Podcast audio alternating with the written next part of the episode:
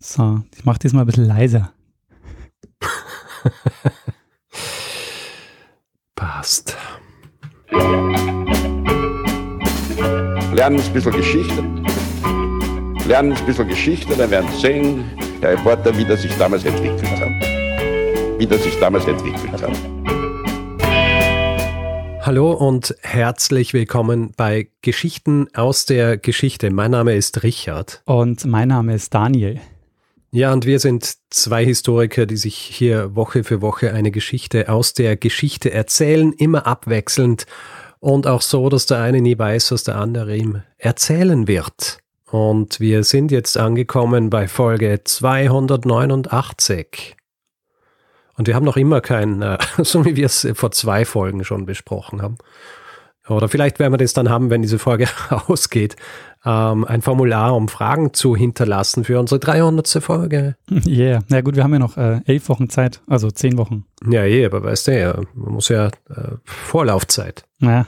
Dass den Leuten die Fragen einfallen, was sie interessiert überhaupt. Ob sie überhaupt irgendwas interessiert. Stell dir vor, wir lassen es so zehn Wochen offen, dann sind so drei Fragen. ja Rest Mach mal kurze 300. Folge. Ähm, Richard, letzte Woche. Ja, machst du jetzt wieder meine Überleitung? Die letzte Woche deine, ja, okay. Genau. Letzte Woche, hast, Mach weiter. letzte Woche hast du eine Geschichte erzählt. Ja, und weißt du noch, was ich erzählt habe dann? Ja, ähm, du bist mit uns in die Antike und hast uns über den Tiberius Gracchus erzählt und wie er an einer Landreform gescheitert ist. Ja, genau. Und an ihr ja, zugrunde gegangen ist auch tatsächlich. Ja, stimmt. Äh, Wir haben viel Feedback bekommen dazu. Wer sich auf unserer Website geschichte.fm den Eintrag zu dieser Folge ansieht, wird schon einige Kommentare finden dazu. Äh, Es ist sehr spannend, weil es ist eine komplexe Angelegenheit. Ja. Und natürlich, äh, ich habe da, wenn man sowas erzählt, so wie wir es erzählt haben, äh, gewisse Dinge fallen ein bisschen unter den Tisch und werden verkürzt dargestellt und so weiter.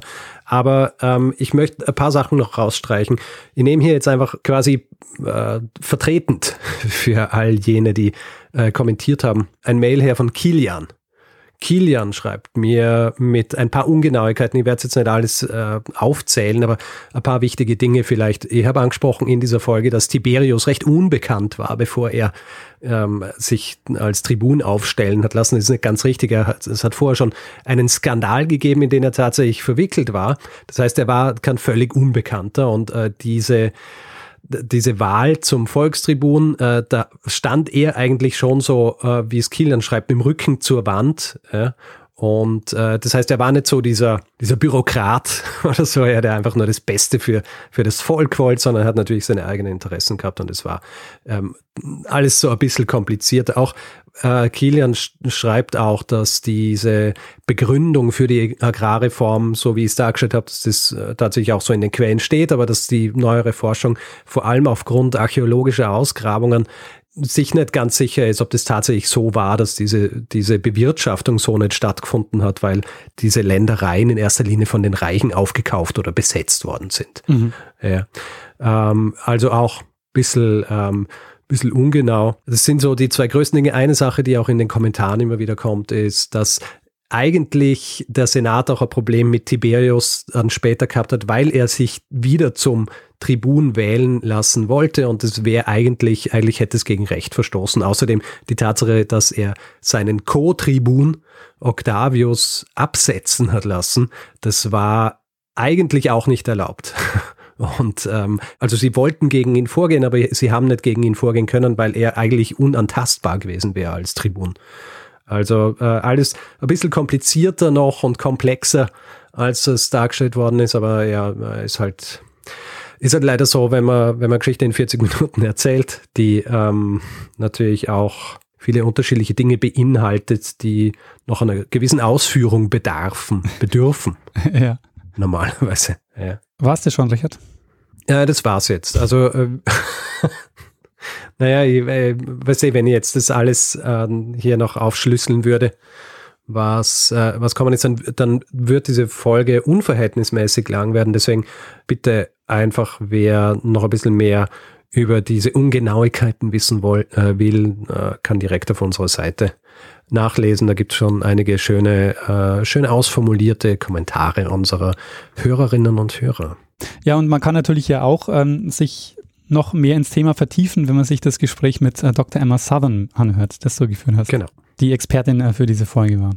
So ist es. Gut. Daniel, hast du noch irgendwie Feedback oder was, äh, Hausmeisterei oder sowas? Ähm, nee, nix, was mir jetzt so ähm, spontan einfallen würde. Würdest du sagen, sollen wir dann einfach ähm, eine Geschichte machen? Machen wir das. Machen wir mal die. Sehr gut. Nachdem ich ja letzte Woche eine Geschichte erzählt habe, hoffe ich, dass du diesmal eine mitgebracht hast. Oh nein. Ist das der Fall? Oh nein. Na gut, wir können diesen Scherz nicht so. ähm, also ja, bitte, Daniel, erzähl eine Geschichte. Richard, ähm, was sagt dir der Name Enrico Dandolo? Enrico Dandolo. Enrico Dandolo. Nichts. Sehr gut. Enrico Dandolo war Doge in Venedig Mhm. und zwar Ende des 12. Jahrhunderts. Mhm. Genau gesagt wurde er im Jahr 1192 zum Dogen von Venedig. Mhm. Und als Dogen werden ja bezeichnet die Herrscher oder Oberhäupter der italienischen Republiken zu dieser Zeit. Und wir springen also in dieser Folge mal wieder ins Mittelalter. Oh. Der Enrico Dandolo zählt nämlich zu den umstrittensten Dogen in der Geschichte Venedigs. Unter seiner Herrschaft wird ein Deal eingefädelt, der die Großmachtstellung Venedigs gesichert und erheblich ausgebaut hat. Und gleichzeitig ist dieser Deal der Anfang vom Ende von Byzanz, dem byzantinischen Kaiserreich. Ah, spannend. Kannst du dir vorstellen, Richard, über was wir heute sprechen? Ähm, nein. Sehr gut. Bei dem Deal, um den es jetzt geht, ähm, werden Venedig über 80.000 Mark Silber zugesichert. Und die Venezianer verpflichten sich im Gegenzug, Schiffe für über 30.000 Soldaten und 4.500 Pferde bereitzustellen. Mhm. Ähm, außerdem haben die Venezier den Anspruch gehabt, dass sie die Hälfte der Beute dieser militärischen Aktion bekommen. Ähm, das Ganze war aber, also die ganze Aktion war aber sehr riskant, also dass sie sich auf diesen Deal eingelassen haben, weil ähm, Venedig musste jetzt nämlich erstmal in Vorleistung gehen. Also diese, die haben Schiffe gebaut und so und die mussten also, äh, die mussten jetzt erstmal ähm, in Vorleistung gehen und wäre die Aktion, um die es jetzt geht, gescheitert, dann wäre Venedig wahrscheinlich pleite gewesen. Jo. Ahnst du schon, Richard, wohin die venezianischen Schiffe fahren sollten mit diesen 30.000 Soldaten? Ähm, ich sage jetzt besser nichts mehr. Die sollten ins Heilige Land fahren. Es geht um einen Kreuzzug. Ah, schau an. Äh, Es geht um einen Kreuzzug, der allerdings in eine Richtung eskaliert, die man anfangs wahrscheinlich nicht vermuten würde und die auch vermutlich so nicht geplant war. Naja, wenn man, wenn man die grundsätzliche Geschichte der Kreuzzüge kennt, dann ist die Vorstellung, dass da was eskaliert in eine Richtung, in die man es eigentlich nicht erwartet hat, eh nicht so absurd, oder? Ja, das stimmt allerdings. weißt du, der wievielte Kreuzzug das ist, über den wir jetzt sprechen? Nein? Ähm, es ist der vierte. Und wir haben ja über den ersten Kreuzzug schon mal gesprochen, und zwar in Folge 133. Über einen anderen haben wir auch einmal gesprochen, aber der ist, ist, eine, ist kein klassischer Kreuzzug gewesen. Ach so, ähm, nee, aber guter Punkt, über den werden wir nachher nochmal reden. Naja. Und zwar, also, das war Folge 133, Alexius Komnenos und der erste Kreuzzug. Ähm, Alexius der erste Komnenos war byzantinischer Kaiser während des ersten Kreuzzugs.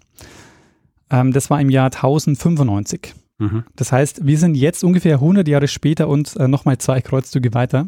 Und um das nochmal so allgemeiner zu fassen, äh, die Kreuzzüge waren ja ursprünglich eine Unternehmung, bei der es darum ging, dass die Christen Jerusalem erobern, also das Heilige Land, ähm, das zu dem Zeitpunkt unter muslimischer Herrschaft stand. Ähm, unter anderem sollte ja sichergestellt werden, dass die christlichen Pilger gefahrlos die heiligen Stätten besuchen können. Mhm. Und der erste Kreuzzug endete ja auch aus Sicht der Kreuzfahrer erfolgreich, also mit der Eroberung Jerusalems. Und es wurden dann anschließend die sogenannten Kreuzfahrerstaaten geschaffen. Also das waren mehrere Staaten in der Küstenregion um Jerusalem.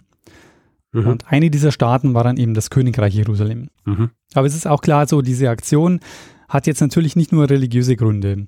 Also die werden halt eher vorgeschoben. Ähm, eine der Folgen des Kreuzzugs war zum Beispiel, dass der Orienthandel einen großen Aufschwung erlebt hat. Und wer hat davon maßgeblich profitiert? Äh, natürlich Venedig zum Beispiel. Mhm. Und der zweite Kreuzzug, also der erste Kreuzzug eben 1095, äh, endet mit der Eroberung Jerusalems. Der zweite Kreuzzug wurde dann gestartet, um die Kreuzfahrerstaaten zu schützen, äh, zu unterstützen. Das geht zwar schief, viel schlimmer sind aber die indirekten Auswirkungen, weil langfristig gesehen äh, kommt jetzt ein Mann an die Macht, wahrscheinlich einer der bekanntesten islamischen Herrscher, nämlich äh, Saladin. Mhm. Der begründet die Dynastie der Ayyubiden. Und äh, die Ayyubiden unter Saladin erobern Jerusalem im Jahr 1187. Da kommt es nämlich zur Schlacht bei Hattin. Das war die größte militärische Niederlage der Kreuzfahrer überhaupt. Und ähm, weite Teile der Kreuzfahrerstaaten und des Königreich Jerusalem fallen dann an die Ayyubiden unter Saladin. Und äh, das führt jetzt wiederum zum dritten Kreuzzug. Ähm, und der dritte Kreuzzug ist so der, der Promi-Kreuzzug. Also da sind dabei der Kaiser Friedrich Barbarossa, da fahrt äh, mit der englische König Richard I. Löwenherz und der französische König äh, Philipp II. Es gelingt aber bei diesem Kreuzzug nicht, die Jerusalem zu erobern, dafür aber die Stadt Akkon. Und mhm. äh, die Stadt Akkon wird jetzt zum, zur Hauptstadt des Königreichs Jerusalem, äh, Jerusalems gemacht und ähm, Pilger bekommen jetzt Zugang zu den heiligen Städten. Also das ähm, sichert ihnen Saladin zu. Akkon war eine der wichtigsten Handelsplätze ähm, der Kreuzfahrerstaaten, deshalb war das auch für Venedig sehr wichtig. Aber die, für die Kreuzfahrer wird klar, dass sie eigentlich keine Chance haben, Jerusalem zu erobern und dauerhaft auch zu halten, wenn sie nicht Saladin zurückdrängen und das Ayyubidenreich schwächen. Und äh, deren Hauptsitz war in Ägypten. Und ähm, interessant ist jetzt aber, und das ist so der Kern dieser Geschichte jetzt auch, dass die Idee der Kreuzfahrt im Laufe der Jahre immer weiter ausgehöhlt worden ist und sich so ausfranst. Und ein erster Höhepunkt dieser Entwicklung ist jetzt der vierte Kreuzzug. Das ist nämlich der erste Kreuzzug, der sich ausschließlich gegen Christen richtet. Obwohl er nicht so geplant ist. Äh, darüber werden wir jetzt sprechen. Und das hat jetzt mit Byzanz zu tun. Vielleicht noch so zwei allgemeine äh, Sätze zu Byzanz. Byzanz, also das Byzantinische Reich, ist ja nach der Spaltung des Römischen Reichs so um 400 entstanden also 400 nach der Zeitenwende. Und ähm, das Oströmische Reich war also auch ein christliches Kaiserreich.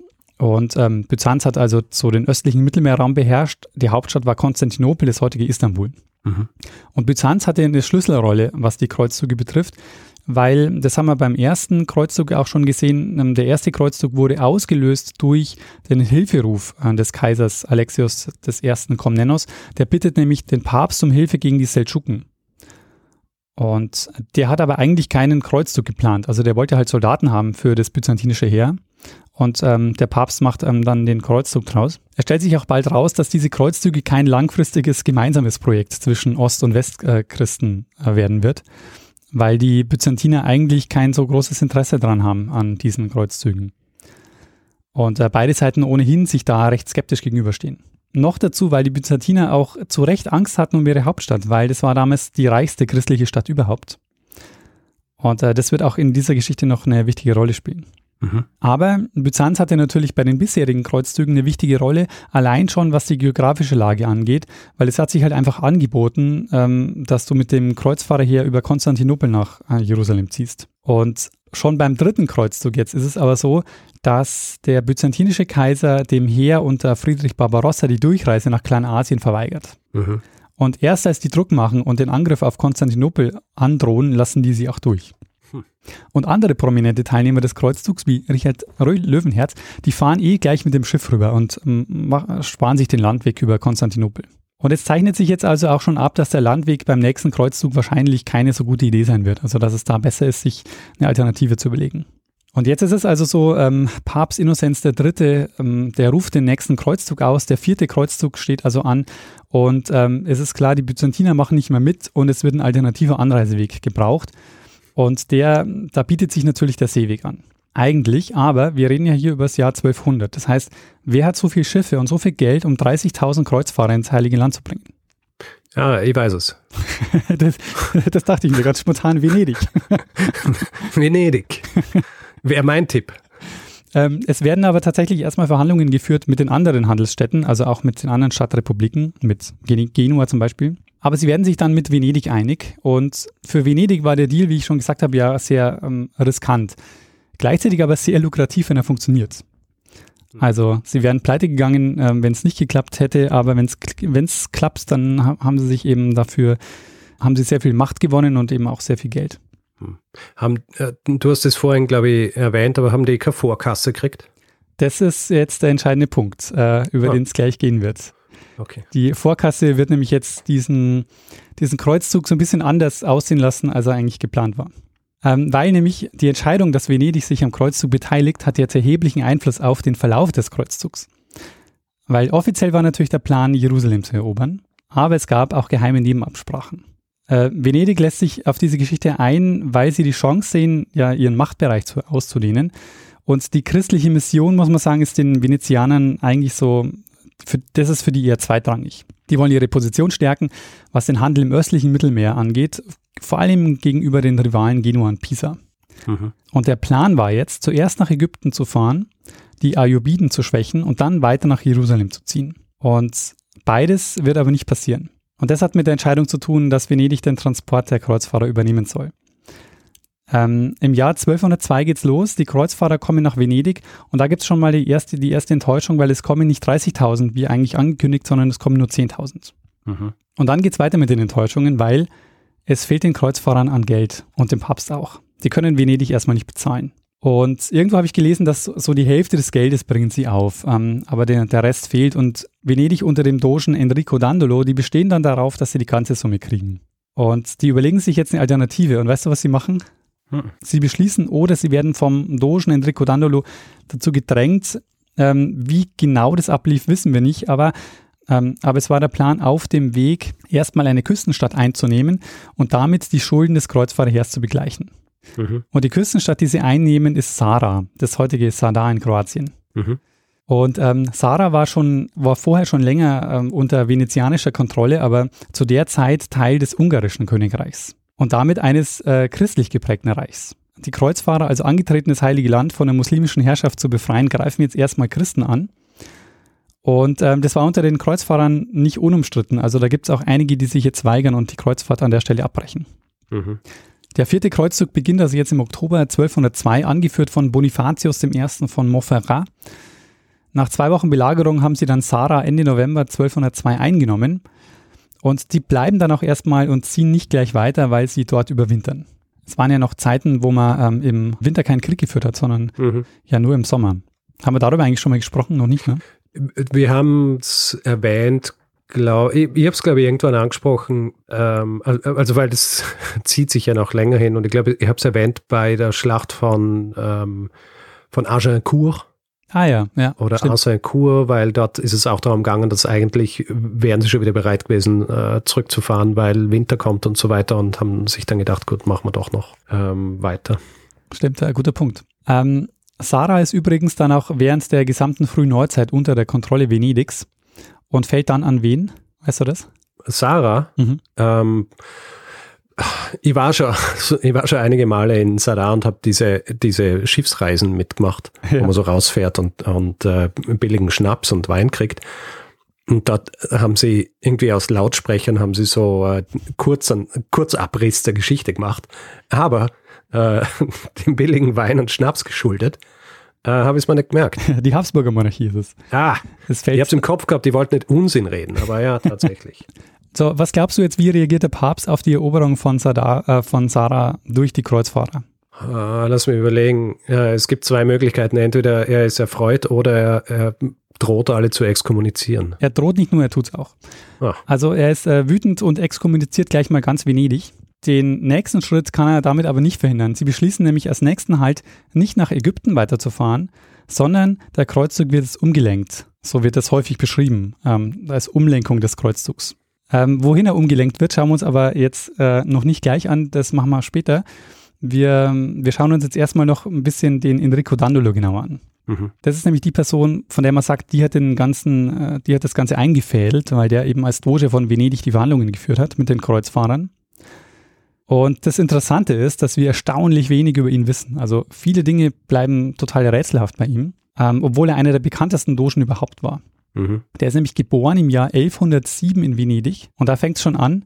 1107. Weißt du noch, wann der vierte Kreuzzug beginnt? Ähm, nein. 1202. Und er war ab 1192 Doge. Also das heißt, der war ähm, schon ein sehr äh, betagter Mann, als er zum Dogen wird. Mhm. Er stammt zwar aus einer sehr vornehmen Familie Venedigs, äh, den Dandolos, aber er ist politisch vorher überhaupt nicht aufgefallen. Also in den Quellen taucht er erst in den 1170er Jahren auf, also als er schon knapp 70 war. Mhm. Und zwar taucht er auf, nachdem die Venezier aus Byzanz vertrieben werden, weil er vermutlich mh, hm, einige Jahrzehnte dort als Händler unterwegs war. Ähm, wahrscheinlich denkst du dir jetzt, ah, die Venezier werden aus Byzanz vertrieben, wann passiert das denn? Ja. Das ist nämlich jetzt die Vorgeschichte dieser, dieses Kreuzzugs, nämlich im Jahr 1171, also knapp 30 Jahre vor diesem Kreuzzug, ähm, werden in Byzanz alle Kaufleute Venedigs verhaftet und ihr Besitz konfisziert und ihnen wird der Handel verboten. Und in Byzanz waren viele Händler unterwegs, nicht nur aus Venedig, auch aus Pisa oder aus, aus Genua, Aber von denen waren die Byzantiner halt ähm, sehr genervt, weil die aus ihrer Sicht bevorzugt behandelt wurden, weil die viele Privilegien hatten. Mhm. Also viele Privilegien auf der einen Seite und auf der anderen Seite haben die sich untereinander die ganze Zeit schon Mittel geliefert, weil die sich natürlich auch nicht grün waren. Und 1171 kommt es dann zu Ausschreitungen, bei denen das Viertel der genuesischen Kaufleute zerstört wird. Und der Kaiser, der byzantinische Kaiser, gibt den Venezianern die Schuld und daher dann diese Verhaftung und der Verbot vom, des Handels. Mhm. Die Venezianer wehren sich dagegen und schicken jetzt eine Flotte nach Konstantinopel. Aber die Aktion geht fürchterlich schief, weil es gelingt ihnen nicht, mit dem Kaiser zu verhandeln. Und irgendwann bricht dann auf den Schiffen eine Seuche aus, sodass sie dann geschlagen wieder abziehen. Und mit an Bord als Gesandter ist Enrico Dandolo. Und das ist das erste Mal, dass er in den Quellen auftaucht, bei dieser missglückten Strafaktion gegen Byzanz. Und das ist die unmittelbare Vorgeschichte. Ähm, aber ich habe jetzt gerade von den Handelsprivilegien der Venezianer äh, gesprochen. Die Beziehung und die Rivalität zwischen Venedig und Byzanz ist nämlich viel, viel älter.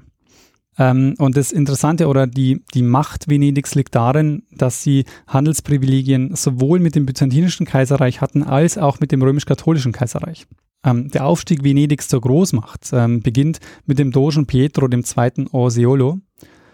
Der hat nämlich um das Jahr 1000 herum ähm, ein Privileg mit dem byzantinischen Kaiser verhandelt, dass sie in Byzanz ähm, weniger Handelsabgaben zahlen müssen. Und auf der anderen Seite haben sie es, äh, zur, haben sie es gleichzeitig geschafft, dass sie eine freie Durchfahrt ähm, durch die Adria, äh, dass ihnen eine freie Durchfahrt durch die Adria gelungen ist. Also sie haben sozusagen ähm, wirklich so im, im Westen und im Osten jetzt ähm, Handelsprivilegien gehabt und haben dadurch ähm, sehr viel und sind dadurch zur Großmacht aufgestiegen. Mhm. Gleichzeitig aber muss man sagen, dass diese venezianischen Privilegien natürlich für, die Byzant für den byzantinischen Handel wiederum eine Bedrohung waren. Weil ähm, da war jetzt eine Handelsmacht, die im Grunde genommen immer größer und wichtiger geworden ist. Und das ist deshalb auch heikel, weil Venedig war für Byzanz ja über viele Jahrhunderte kein gleichrangiger Geschäftspartner, wie man das vielleicht vermuten würde. Denn es gab auch einige, äh, es gab auch eine Zeit ab dem 6. Jahrhundert, in der Venedig unter byzantinischer Herrschaft stand. Und erst im Laufe der Jahrhunderte ist Venedig dann immer mächtiger und unabhängiger geworden von anderen Großmächten. Mhm. So, und also jetzt ähm, haben sie diese ganzen Privilegien und im Jahr 1171 verliert Venedig diese Privilegien gegenüber Byzanz. Es wird jetzt aber bald eine Möglichkeit geben, sich diese Privilegien nicht nur zurückzuholen, sondern ähm, auszubauen. Hm. Eine Sache ist bei Enrico Dandolo immer noch ein Thema, nämlich Dandolo ist im Laufe seines Lebens erblindet. Und der Legende nach hat ihn der byzantinische Kaiser 1171, also bei dieser Strafaktion, äh, geblendet. Und so wurde dann die Geschichte danach zu einem persönlichen Rachefeldzug von Dandolo. Und diese ganze Geschichte wird quasi jetzt erzählt ähm, dass er diesen, diesen Kreuzzug umlenkt, weil er sich sozusagen rächen will an, die, an den Byzantinern. Aha. Und daher, glaube ich, kann man davon ausgehen, dass das nicht stimmt. Also das ist der Plot, den man erzählen würde, wenn man einen Film macht oder wenn man die Geschichte verfilmen würde. Aber es ist, glaube ich, ähm, historisch ist es nicht gesichert jedenfalls. Er hat aber tatsächlich irgendwann wohl das Augenlicht verloren. Äh, wann genau und wie, wissen wir nicht, ob jetzt durch Krankheit oder durch Unfall. Es gibt aber zum Beispiel auch Unterschriftenvergleiche, die man gemacht hat mit äh, Schriften, die man von ihm hat. Und die lassen die Vermutung zu, dass er erst Jahre später, also nach dem Jahr, also deutlich nach 1171, ähm, erblindet ist. Mhm. Aber Dandolo gilt jetzt natürlich als das Mastermind hinter dem, was jetzt passiert im weiteren Verlauf dieses Kreuzzugs. Und zur Erinnerung, die Kreuzfahrer sitzen jetzt im Winterquartier in Sara und man würde jetzt erwarten, sie, also Sarah haben sie jetzt nur deshalb eingenommen, um das Geld zu bekommen, damit die Venezianer ähm, überhaupt weiter mitmachen, weil die eben äh, in Vorleistung gegangen sind. Und jetzt haben sie also die Venezianer bezahlt. Jetzt wäre eigentlich die Vermutung, jetzt ziehen sie weiter nach Ägypten und dann weiter nach Jerusalem. Und sie ziehen jetzt nicht weiter nach Ägypten. Ähm, und sie könnten, weil sie könnten jetzt mit dem Kreuzzug weitermachen, tun sie aber nicht, weil die nächste Station ist jetzt Konstantinopel. Das Kreuzfahrerheer greift nämlich jetzt ein in die Thronstreitigkeiten in Byzanz. Ähm, ein paar Jahre zuvor ist nämlich der Kaiser Isaac II. abgesetzt worden, ausgerechnet von seinem Bruder. Und der ist, der Isaac II. ist dabei auch geblendet worden, also ähm, man hat ihm quasi das Augenlicht genommen und er ist dann verhaftet worden. Und der Sohn des gestürzten Kaisers, der Alexios Angelos, der bemüht sich jetzt um Unterstützung aus dem Westen. Unter anderem spricht er beim Papst vor und bittet ihn um Hilfe und der lehnt aber ab. Aber sein Schwager, also der Schwager von Alexios Angelos, das ist der römisch-deutsche König Philipp von Schwaben. Und der Bonifatius von Montferrat, das ist der Anführer des Kreuzzugs, die haben ein offenes Ohr für ihn. Und ähm, der Alexios Angelos, der bietet ihnen jetzt einen Deal an und sagt, wenn ihr mir helft, bekommt ihr 200.000 ähm, Silbermark. ich versorge das Kreuzfahrerheer für ein Jahr und ich stelle noch eine Armee von 10.000 Mann zur Verfügung äh, als Unterstützung zur Rückeroberung Jerusalems. Und es geht noch weiter, er verspricht, er verspricht die Wiedervereinigung der getrennten Kirchen, also der Ost- und der Westkirche, unter päpstlicher Führung. Ähm, und das hört sich jetzt für die Kreuzfahrer natürlich fantastisch an. Hm. Äh, und so kommt also jetzt Alexios ins Winterquartier nach Sarah und gemeinsam machen sie sich auf den Weg nach Konstantinopel, wo sein Onkel Alexios III. auf dem Thron sitzt. Der hat jetzt aber natürlich keine Veranlassung gesehen, den Thron zu räumen und so kommt es erstmal zu einer Belagerung Konstantinopels durch die Kreuzfahrer. Und Alexios III. flieht dann ähm, nach einigen Kampfhandlungen, weil er glaubt, dass er gegen die Übermacht der Venezianer und der Kreuzfahrer keine Chance haben wird. Der alte Kaiser Isaac II. ist jetzt also wieder an der Macht. Sein Sohn, der Alexios, wird Mitkaiser als Alexios IV. Und die Kreuzfahrer lagern jetzt vor der Stadt, planen jetzt die Weiterfahrt nach Ägypten und warten nur noch auf die versprochene Belohnung. Und wie du dir vielleicht vorstellen kannst oder wie du vielleicht schon ahnst, äh, warten sie sehr lange auf die Belohnung. Die lässt nämlich auf sich warten, weil Isaac II. sich nicht in der Lage sieht, äh, die Versprechen zu erfüllen. Es kommt dann zu gegenseitigen Angriffen, also die italienischen, äh, die lateinischen Kaufleute, die fliehen aus der Stadt, die Kreuzfahrer ziehen dann auch marodieren durch die Stadt und es gibt eben so Scharmützel. Und im Jahr 1204 eskaliert dann die Situation und das liegt daran, dass die Verhältnisse in Konstantinopel noch unübersichtlicher werden, weil die Kaiser, die sich, für die sich jetzt die Kreuzfahrer eingesetzt haben, die werden abgesetzt. Es gibt ein Komitee, die haben einen neuen Kaiser bestimmt, der sich aber nur wenige Tage halten konnte. Soweit ich gelesen habe, wollte der gar nicht so richtig Kaiser werden, ähm, hat eigentlich seine Kaiserwahl abgelehnt. Allerdings hat es eh nur einige Tage gehalten, weil sich dann wiederum ein anderer Byzantiner zum Kaiser ernannt hat, nämlich Alexios V. Ähm, und der Alexios V., der jetzt also auf dem Kaiserthron sitzt, der hat überhaupt keinen Bock auf die Kreuzfahrer und der fordert sie jetzt auf, das Reich zu verlassen und die Zahlungen und den Deal, den seine Vorgänger mit ihnen ausgemacht ähm, haben, den lehnt er sowieso ab. Der Alexios V., der kündigt jetzt an für den Februar die Hinrichtung des entthronten Alexios IV., also der soll hingerichtet werden. Und auf diese, ähm, auf diese Ankündigung der Hinrichtung erklären die Kreuzfahrer dem Alexios V. den Krieg. Die wollen jetzt nicht mehr ohne Beute nach Hause fahren und viel mehr noch, die planen jetzt eine lateinische Herrschaft. Die wollen jetzt auch wirklich den Kaiser stürzen und ähm, greifen jetzt äh, wieder Konstantinopel an. Sie bereiten das Ganze vor, ähm, sie starten dann im April 1204 ähm, mit, äh, mit dem Angriff und nach wenigen Tagen gelingt es ihnen dann im April 1204 die Stadt einzunehmen. Der Kaiser wird getötet, also Alexios V. und es folgt eine der größten Plünderungen des Mittelalters. Drei Tage lang äh, ziehen sie plündern und morden durch die Stadt und nehmen alles mit, was ihnen wertvoll erscheint, also neben Gold und anderen, an anderen Kunstgegenständen auch jede Menge Reliquien. Es gibt eine Liste mit den erbeuteten Gegenständen, die über äh, ganz Europa verteilt sind. Ich habe gesehen, auch in Wien gibt es da was zu sehen. Äh, mhm. In der Schatzkammer ist eine Achatschale ausgestellt. Erzählt aber wahrscheinlich äh, eher nicht zu den wertvolleren Stücken äh, dieser, dieser, dieser Sammlung, also der Sachen, die da, die da damals mitgenommen wurden. Mhm. Was halt noch übrig geblieben ist. genau. Wobei. So nach Wien kommen.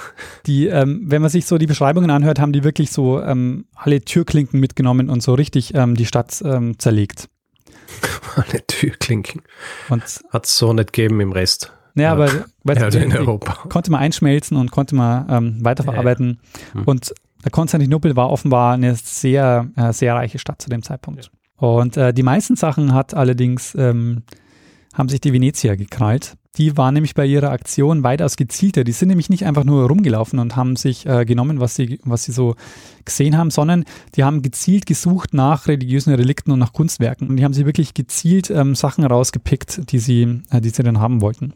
Ja, dass die, äh, dass die äh, sie in Venedig großen Wert auf, auf Reliquien gelegt haben, das wissen wir ja seit einer Folge, die ich gemacht habe. Der Mythos ist ja, dass sie die Gebeine des äh, ähm, heiligen Markus aus Alexandria nach Venedig geschafft haben, um sich selber zu legitimieren auch. Und vielleicht waren sie da auch noch immer so versessen auf Reliquien. Ah, sehr guter Punkt. Äh, das habe ich voll vergessen. Das ist super, genau. Also das ist schon lang her, ja. Das ist echt lang her. Äh, die also Folge die Sache, dass sie es geholt haben und die Folge, die ich gemacht habe. Nicht ganz so lang her, aber Zeit. Ja, und ähm, es ist ähm, so, dass sie, dass ganz viele Dinge, die man heute in Venedig in den Kirchen sieht, stammen eben aus dieser Plünderung. Mhm. Äh, unter anderem die äh, Pferde von San Marco. Ich weiß nicht, ob du die, die hast bestimmt schon mal gesehen. Das ist eines der, eine der äh, bekanntesten äh, Skulpturen. Das sind so ähm, lebensgroße vergoldete Bronzeplastiken ähm, und ähm, die, die schmücken quasi den Markusdom. Hm. Äh, die stammen eben aus der Plünderung von Konstantinopel. Verstehe. Und ähm, nicht nur die Stadt wird zerlegt. Also die zerlegen jetzt Konstantinopel ähm, mehr oder weniger komplett, aber nicht nur das, sondern das ganze byzantinische Kaiserreich wird jetzt zerschlagen. Das byzantinische Kaiserreich wurde zum lateinischen Kaiserreich und ähm, König wurde der Balduin von Flandern als Balduin I. Der wurde jetzt Kaiser. Huh. Warum er? Ähm, ja, man würde vermuten, also es gibt eigentlich zwei Anwärter, ähm, die auch angedacht waren. Der eine ist Enrico Dandolo natürlich. Bei dem geht man wohl davon aus, dass er zu alt ist, dass man ihn deshalb nicht mehr zum Kaiser macht. Und der zweite, der in Frage kommt, ist der Bonifatius von Montferrat, der ja eigentlich den Kreuzzug anführt. Den hätte man es auch anbieten können.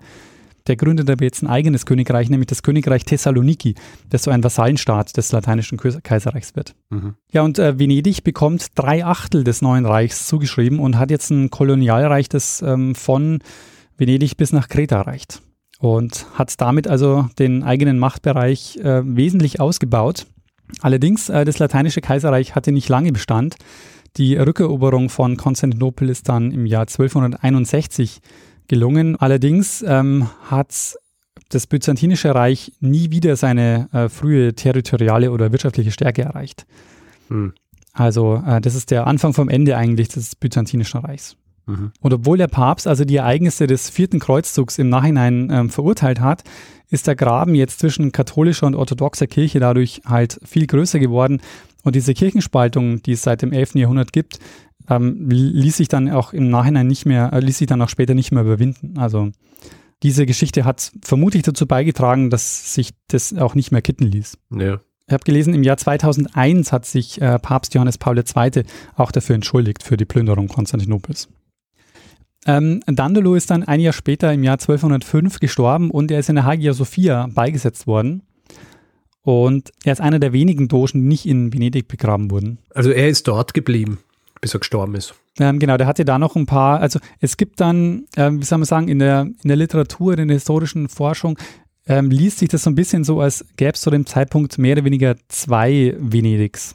Ein Venedig, das sich so im lateinischen Kaiserreich ähm, etabliert und das andere Venedig, das sozusagen das klassische Venedig äh, im, äh, in Venedig war. Ähm, und die beiden so ein bisschen unabhängig voneinander agiert haben. Der Dandolo ist halt in seiner Rolle äh, natürlich wahnsinnig umstritten. Also je nach Herkunft der Quelle ist er halt entweder hauptverantwortlich für die Plünderung Konstantinopels, super böse und intrigant, weil er den vierten Kreuzzug zu seiner persönlichen Vendetta gemacht hat, oder er ist halt heldenhaft und vorausschauend, weil er Venedigs Großmachtstellung in, in so einer taktischen Meisterleistung ausgebaut hat. Mhm. In jedem Fall wird er halt äh, sehr stark überhöht. Und ähm, es gibt ähm, zum Beispiel ein Zitat, das habe ich rausgesucht aus dem Brockhaus äh, im Jahr 1838. Da heißt es über ihn, da erscheint Heinrich Dandolo, der erblindete, berühmte Doge Venedigs, ein Held voll Jugendkraft in einem Alter, wo Greise zu Kindern werden, an der Spitze eines Heeres der Kreuzfahrer vor Konstantinopel und erobert die Stadt im Sturme. Also ich weiß der nicht. Heinrich. Der Heinrich Dandolo. Der Heinrich Dandolo. Also man muss sich vorstellen, zu dem Zeitpunkt war er knapp 100. Aha. Also er stand ja. ziemlich sicher nicht mehr an der Spitze des Kreuzfahrerheeres und hat, äh, hat da an vorderster Front mitgekämpft. Ja. Ich glaube, davon kann man ausgehen. Es dauert auch noch, bis Konstantinopel dann ja endgültig fällt, nämlich im Jahr 1453. Da fällt es dann an das Osmanische Reich. Ähm, das ist dann tatsächlich das Ende des Byzantinischen Reichs. Aber man kann eben sagen, dass sich Byzanz von diesem Schlag ähm, jetzt nach dem Kreuzzug im Jahr 1204 nicht mehr erholt hat. Und du fragst dich jetzt wahrscheinlich, naja, jetzt haben sie Konstantinopel eingenommen, jetzt könnten sie ja dann doch noch weiterfahren nach Ägypten. Ja, aber äh, sind halt wahrscheinlich so schwer beladen mit mit Reichtümern. Ganz genau. Ähm, die, die fahren jetzt nicht weiter, weil sie haben die Schiffe vollgepackt mit den, ähm, mit den Kunstgegenständen, dem Gold und dem, den Reliquien nach der Eroberung Konstantinopels. Also der Kreuzzug endet jetzt und sie fahren nicht weiter nach Ägypten oder überhaupt auch, äh, und sie fahren nicht weiter nach Ägypten oder nach Jerusalem. Ähm, und sie haben in diesem Kreuzzug ausschließlich gegen Christen gekämpft. Erst in Sara und dann in Konstantinopel. Mhm. Und ähm, Venedig hat die Großmachtstellung dadurch weiter ausbauen können. Die Eroberung Konstantinopels hat, sie, äh, hat ihnen halt jetzt äh, für mehrere Jahrhunderte den direkten Handel bis tief nach Asien ermöglicht und das hat äh, Venedig nochmal eben ähm, während, der, ja, während des Mittelalters und dann der frühen Neuzeit einfach äh, einen wahnsinnigen Auftrieb gegeben. Und äh, ja, Richard, das war meine Geschichte über Enrico Dandolo, einen ungewöhnlichen Kreuzzug und das Ende von Byzanz, beziehungsweise Das, das richtige Ende hat sich dann noch herausgezögert, aber sagen wir mal der Anfang vom Ende von Byzanz. Großartig. Also, ich meine, du hast es wahrscheinlich an meinen Reaktionen gemerkt. Äh, äh, für mich ist die Zeit schwierig, weil es so komplex ist. Ja. Also es ist äh, ein ähm, so dieses, dieses Machtgeflecht und auch wer wann was übernimmt und, und äh, wer die Vormachtstellung in der, in der Gegend hat und äh, das Ganze dann so vermischt mit diesen, mit diesen Handelsbeziehungen, die ja eigentlich existiert haben. Ja. ja. Ähm, es ist, äh, das ist eine sehr komplexe Angelegenheit und äh, finde es super, dass du hier so ein bisschen Licht reinbringst äh, in, in dieses ganze Dich, äh, Dickicht. Ich meine, die, die Geschichte der Kreuzzüge ist ja an sich ja auch was, was so wahnsinnig komplex ist von den Beweggründen her, warum jetzt jemand irgendwas macht. Deswegen, ich meine, äh, mir persönlich wundert es ja nicht wahnsinnig, dass so ein Kreuzzug dann einfach stattfindet, um gegen Christen zu kämpfen. Ja. Also das äh, für mich ist das jetzt nicht der große Outrage hier, weil ich mir denke, ja gut, es waren Leute, die haben irgendwie äh, entweder aus wirtschaftlichen Gründen oder aus, aus Machtbesessenheit oder sonst wie, die, die quasi dieses ähm, damals in ihrem wahrscheinlich Verständnis hehre Ziel, den, den, äh, das heilige Land wieder zurückzuerobern. Das ist ja oft was gewesen, was äh, vorgeben worden ist. Und äh, tatsächlich sind ganz andere Interessen dahinter gestanden, wie man jetzt bei der Geschichte auch gesehen. Ja, genau. Ja. Das habe ich jetzt vergessen eigentlich. Ich wollte ja noch drüber sprechen. Du hast ja schon mal eine Folge gemacht über einen Kreuzzug, äh, weil ja. die späteren Kreuzzüge ja dann eigentlich gar nicht mehr Richtung Jerusalem gehen, sondern die, die sind ja dann äh, quasi innerhalb des Reichs geführt worden. Ja, auch gegen Christen. Ja. Genau. Also der Kreuzzug gegen die, ähm, die Hussiten sind ja auch Christen gewesen, die quasi vom, die halt dann die Heretiker waren, aber trotzdem Christen eigentlich. Ja. Genau. Und äh, dieser Kreuzzug, der vierte Kreuzzug, ist sozusagen der erste, wo, äh, wo dieser Kreuzzugsgedanke im Grunde pervertiert wird. Also der erste eigentlich, wo das so richtig äh, dann durchsticht. Ich meine, es ist lustig, das, äh, weißt du, aus, aus dieser Entfernung zu betrachten, weil für uns ist natürlich, äh, für mich persönlich jetzt, ist jeder dieser Kreuzzüge pervers, wenn du von pervertiert sprichst. Ja. ja. Ähm, der, der Grundgedanke, dass du dann da deine Heere runterschickst, um dieses äh, dieses gelobte Land zurückzuholen, das ist für mich nicht weniger absurd wie, okay, wir gehen da runter, um jetzt, ähm, oder ist fast noch absurder, als wir gehen da runter und wir gehen deswegen runter, um irgendwie äh, eine reiche Stadt zu plündern. Ja? Das ja. ergibt wenigstens wirtschaftlichen Sinn. Ja. Ich meine, grundsätzlich, das ist ja ein Topos, der sich so durchzieht, auch durch Geschichten, die wir machen, wenn wir über, über Kriege und so weiter äh, reden so der Großteil der Leute, die bei solchen kriegerischen Auseinandersetzungen mitgemacht haben, die haben das nicht aus, aus ideellen Gründen oder so gemacht, sondern sie haben es einfach gemacht, weil es ihr Job war. Ja, ja. Und sie wollten halt so viel wie möglich rausholen. Ja. Aus diesen Dingen. Also wir haben das ja bei Schlachten und so weiter gehabt, wo es ja dann darum geht, dass du jemanden gefangen nimmst, dass du Kreuz, äh, dass du ähm, dass du Lösegeld nehmen kannst und, und solche Dinge. Oder dass, wenn du irgendwo bist, dann willst du natürlich plündern, weil du willst so viel wie möglich mitnehmen nach Hause. Ja? ja. Weil, weil oft war es ja auch so, dass dann, äh, wenn es überhaupt einen Sold gegeben hat, ja, dann war der nicht äh, ein Sold, der dir dann irgendwie die nächsten paar Jahre irgendwie gereicht hat. Ja? Also hast schauen müssen, was du, was du mitnehmen kannst. Außer du warst ähm, Soldat im römischen Reich, dann hast du nach 16 Jahren äh, Land bekommen. ja, im Kaiserreich dann. Ja. waren es, glaube ich, 16 Jahre laut, laut Emma Southern. Also du idealerweise hast Land gekriegt, ja. ja. Wenn du es gekriegt hast. Äh, eine interessante Frage, die oder ein interessanter Gedanke, der mir dann ähm, oder der mir eingefallen ist. Ich habe mit irgendjemandem und mir fällt nicht ein, mit wem, vor kurzem äh, über die Produktion der Schiffe in Venedig gesprochen. Ich weiß nicht, ob du da jetzt irgendwie drüber gestolpert bist im Zuge deiner Recherche, aber und ich habe selber auch nicht weiter recherchiert, aber was mir die Person gesagt hat, war, dass dass das Geheimnis der äh, Venedigs war, dass sie das sehr, dass der Schiffsbau sehr zentral war. Äh, also zentral geregelt worden ist. Das heißt, es ist mehr oder weniger sind alle Schiffe aus einer Werft kommen. Und äh, deswegen haben sie auch diese Möglichkeit gehabt, so zu agieren, wie sie dann agiert haben im Laufe der Jahrhunderte. Bin mir nicht ganz sicher, ob es äh, wirklich so stimmt. Äh, mir ist das jetzt nur gerade eingefallen und ich habe gedacht, vielleicht weißt du da ein bisschen mehr drüber. Also ich habe äh, auch gelesen, dass der Schiffsbau besonders war in Venedig, dass das auch ein bisschen die Sonderstellung ausgemacht hat, weil die, der Schiffsbau Also so ein bisschen fließbandartig funktioniert hat, glaube ich. Genau, und, ähm, und auch der, ähm, warte mal, der, der Vergleich nämlich zum Handel war, dass, ähm, dass der Schiffsbau mit einer quasi der, der wichtigsten Einnahmenquelle war für Venedig. Mhm. Und ähm, dass sie das auch immer in der, in, das, in der eigenen Hand behalten haben. Wenn mir nur einfallen wird, mit wem ich darüber geredet habe. Ich glaube, es ist nämlich auch jemand, der, der uns hört. Und wahrscheinlich hört das jetzt. Und ähm, also, wer auch immer das war und das jetzt hört, bitte, äh, sag's mir. Erinnere mich dran und dann kann ich, dann kann ich äh, crediten beim nächsten Mal. Sehr schön. Äh, in der nächsten Folge oder so. Spannende Folge. Ähm, gefällt mir sehr gut. Und ähm, ja, wie gesagt, für mich äh, super, wenn ich da irgendwie mehr über diese diese Gegend und auch Kreuzzüge sind für mich immer so wahnsinnig komplex, dass ich mir oft einfach nicht drüber traue. Ich glaube, ich kann mich erinnern, als du denn die Geschichte des ersten Kreuzzugs gemacht hast, habe ich schon relativ erleichtert zu, zu dir gesagt, sehr gut, dass du das machst, weil ich traue mich nicht drüber. Ich wollte auch in dem Fall, muss ich sagen, auch, ähm, ich weiß gar nicht, ob ich mich über den ersten Kreuzzug nochmal drüber trauen würde. Wahrscheinlich nicht. Es ist immer so mit, man geht da oft so ein bisschen mit einer Naivität in so eine, so eine Vorbereitung. Und weil man noch wenig drüber weiß und mehr wissen will Dann drüber. So nach 30 Stunden, 10 Büchern so. Oh. Genau, es ist tatsächlich so, je mehr man drüber liest, also desto weniger traue ich mir eine Folge zu, zu, zu einem Thema. Ja. Und in dem Fall wollte ich eigentlich über den Enrico Dandolo die Folge machen und dann dachte ich mir, ah, nee, aber der vierte Kreuzzug ist eigentlich, ähm, äh, den sollte man eigentlich ins Zentrum stellen.